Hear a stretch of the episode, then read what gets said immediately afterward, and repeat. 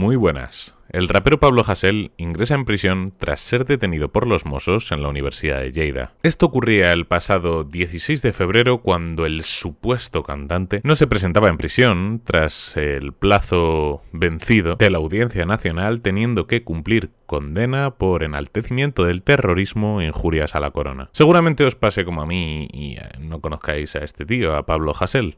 Es un esperpento, os lo anticipo. Es de lo más grotesco que he oído en la última década o en los últimos 20 años. ¿Cómo puede ser posible que te creas lo suficientemente valiente como para crear temas, como para poner tweets ofensivos con nombres y apellidos, incitando a violencia, incitando a agresiones? Con nombres y apellidos, insisto, que ahora vamos a, pasar a leer algunas de sus letras por las que ya fue condenado en 2014 y algunos de sus tweets totalmente machistas. ¿Cómo puedes ser tan valiente como para ser tan agresivo a través de una red social, a través de un lápiz y un papel, y luego que te condenen por ello, porque está tipificado en nuestro código penal, que si injurias a la corona, por ejemplo, se te puede condenar, o que si incitas al terrorismo, a la violencia, también. ¿Cómo puedes ser tan valiente como para aún así hacerlo? Bueno, y valiente entre muchas comillas, ¿vale? Porque a mí no me parece valiente, a mí me parece de, de, profundo retraso. Pero luego no acatar la condena. O sea, luego provocar que en mi país, desde hace tres días, por tu culpa, esté habiendo reyertas violentas en pos y en favor de una supuesta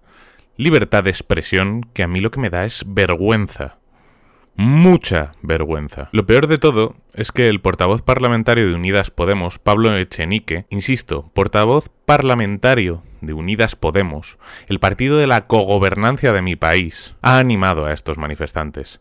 Os voy a leer directamente el tuit que puso Pablo Echenique el 17 de febrero después de la primera noche de reyertas y, y, altercados violentos, saldado con más de treinta y pico agentes de los cuerpos y fuerzas de seguridad del Estado heridos, pues os voy a poner lo que dice este individuo en una red social formando parte del partido que cogoberna mi país, insisto. Todo mi apoyo a los jóvenes antifascistas que están pidiendo justicia y libertad de expresión en las calles, ayer en Barcelona, hoy en la Puerta del Sol.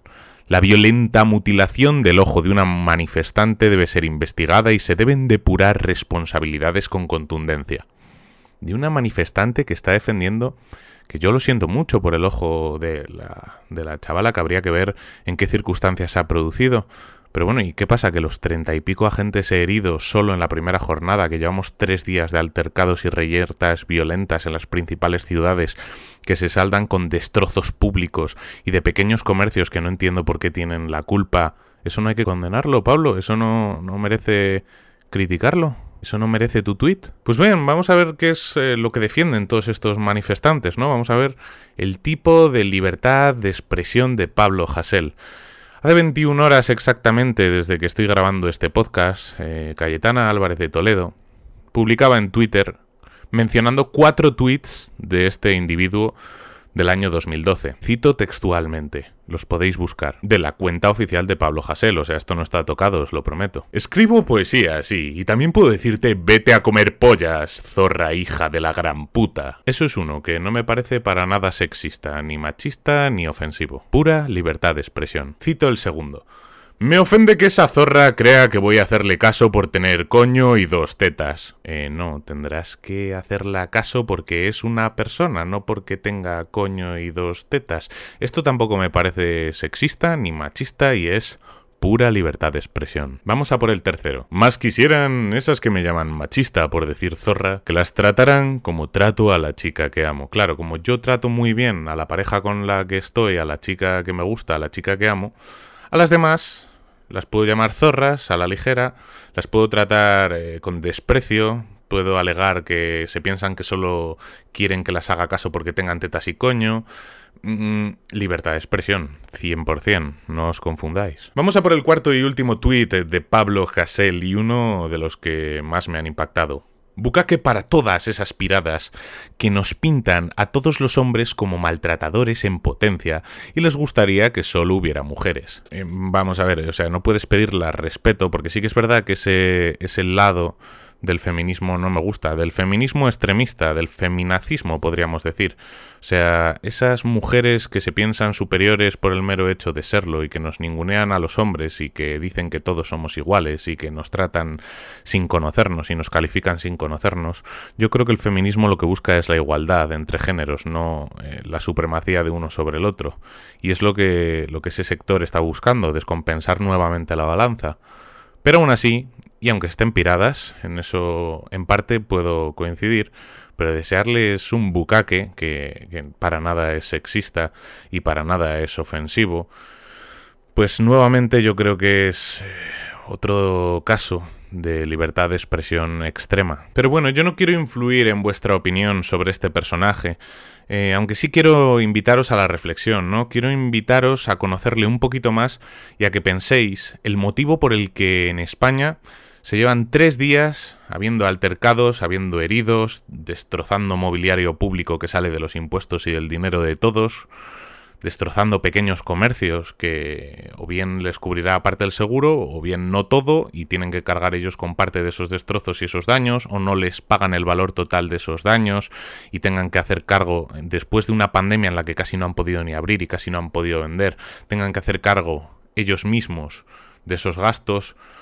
en fin, vamos a ver si todos estos hechos, heridos, destrozos, manifestaciones durante días, eh, incertidumbre de en qué va a desembocar todo esto, merecen la pena por un personaje cuyas letras versan así. Merece que explote el coche de Pachi López. Aquí tenéis un ejemplo de incitación al terrorismo y apelación con nombres y apellidos. No me da pena tu tiro en la nuca, Pepero. Me da pena el que muere en una patera. No me da pena tu tiro en la nuca, socialisto. Básicamente se acaba de meter, pues yo que sé, con un 89, un 95% de, de los votantes en España, porque ¿quién no ha votado alguna vez al PSOE o al PP en este país? Pues eh, no le da pena ni los tiros en la nuca a los peperos, ni, ni, le da pena los tiros en la nuca a los socialistas. Eh, yo creo que esto incita un poco a la violencia que alguien clave un piolet en la cabeza de José Bono. Nuevamente incitación a la violencia y apelación con nombres y apellidos. Pena de muerte ya a las infantas patéticas por gastarse nuestra pasta en operaciones de estética. Bien, vamos a abogar por la pena de muerte en un país en el que está totalmente abolida. Muy inteligente. En mi escuela pública había violencia y no era de tarras, sino de retratos de la monarquía encima de la pizarra. Hombre, le guste más o le guste menos, le pese a quien le pese, vivimos en una monarquía parlamentaria, en una monarquía democrática.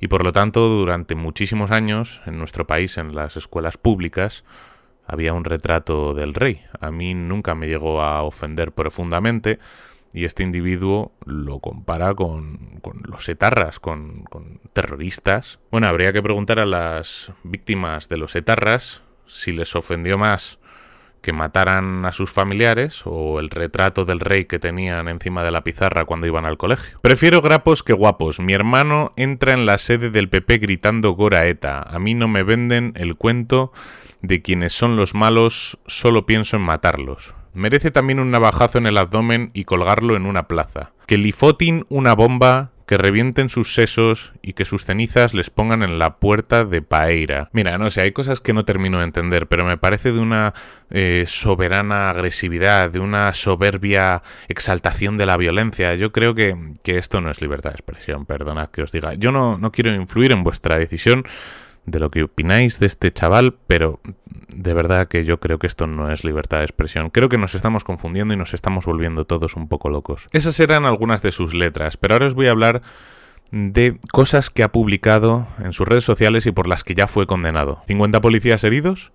Estos mercenarios de mierda se muerden la lengua, pegando hostias y dicen que están heridos. Ahora de lloricas antidisturbios cuando han golpeado y torturado siempre a miles y miles de personas, han desahuciado a porrazos, etc. La policía asesina a 15 inmigrantes y son santitos. El pueblo se defiende de su brutalidad y somos violentos terroristas, chusma, etc. Si tanta monarquía quiere el pueblo, como dicen los tertulianos mercenarios, que suelten a la familia real sin escoltas por nuestras calles. Pretenden ocultar que muchas personas han salido hoy a exigir el fin de la monarquía fascista y golpean hasta periodistas. Policía nazi o nal torturando hasta delante de las cámaras. ¿Matas a un policía? Te buscan hasta debajo de las piedras. ¿Asesina a la policía? ni se investiga bien. Dos años desde que Íñigo Cavacas fue asesinado por la policía, sin que haya habido condenados por ello. Guardia Civil torturando o disparando inmigrantes, democracia. Chistes sobre fascistas, apología al terrorismo. Detenidos en Galicia por enaltecimiento del terrorismo, es decir, por decir que hay que luchar contra el Estado fascista. El mafioso del Borbón de fiesta con la monarquía saudí. Entre quienes financian el ISIS queda todo. El ladrón de Borbón no debe dar crédito a la impunidad que tienen para burlarse de nosotros. Constancia en la lucha hasta que un día el desahuciado sea Felipe de Borbón con toda su familia de parásitos enemigos del pueblo. El mafioso de mierda del rey dando lecciones desde un palacio millonario a costa de la miseria ajena,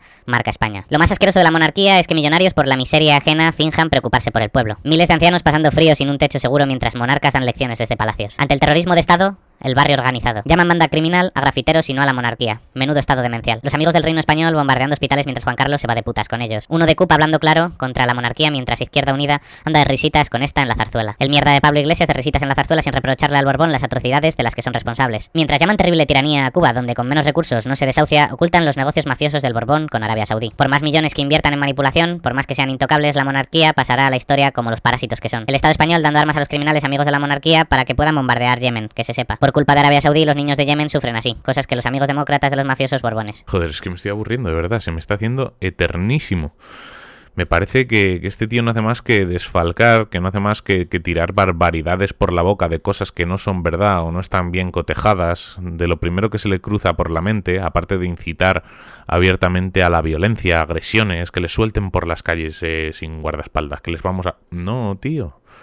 Eh, eso no es propio de un Estado democrático, eso no es así, o sea, es, es, el mismo caso que os ponía antes, desequilibrar la balanza hacia el otro lado. Estamos queriendo invertir un estado de dictadura en el que aparentemente solamente la opinión de quienes consideran que lo actual es lo incorrecto es lo válido. Y no, a mi parecer esto no tiene ningún tipo de fundamento, ni pies, ni cabeza, ni es lo que opina la mayoría. Esto no merece altercados durante tres días o más, personas heridas, negocios destrozados, adoquines de las calles levantados, eh, contenedores quemados. Esto no lo merece. Hay causas mucho más importantes, mucho más serias, que que un tío se ponga a difamar en sus letras, en su Twitter, y le llamen a esto libertad de expresión. Un tío que encima es, es machista. Parece mentira que un partido que se llama Unidas Podemos apoye a un rapero tuitero machista desagradable. Más seriedad, por favor. Yo creo que lo que necesitamos es más seriedad. En fin, si no conocíais a este hombre, pues eh, al menos ya sabéis quién es y al menos podéis sacar vuestras propias conclusiones. Espero que os haya gustado este podcast. Yo he sido Johnny Cash y esto ha sido un placer. Chao. Hasta la próxima. Adiós.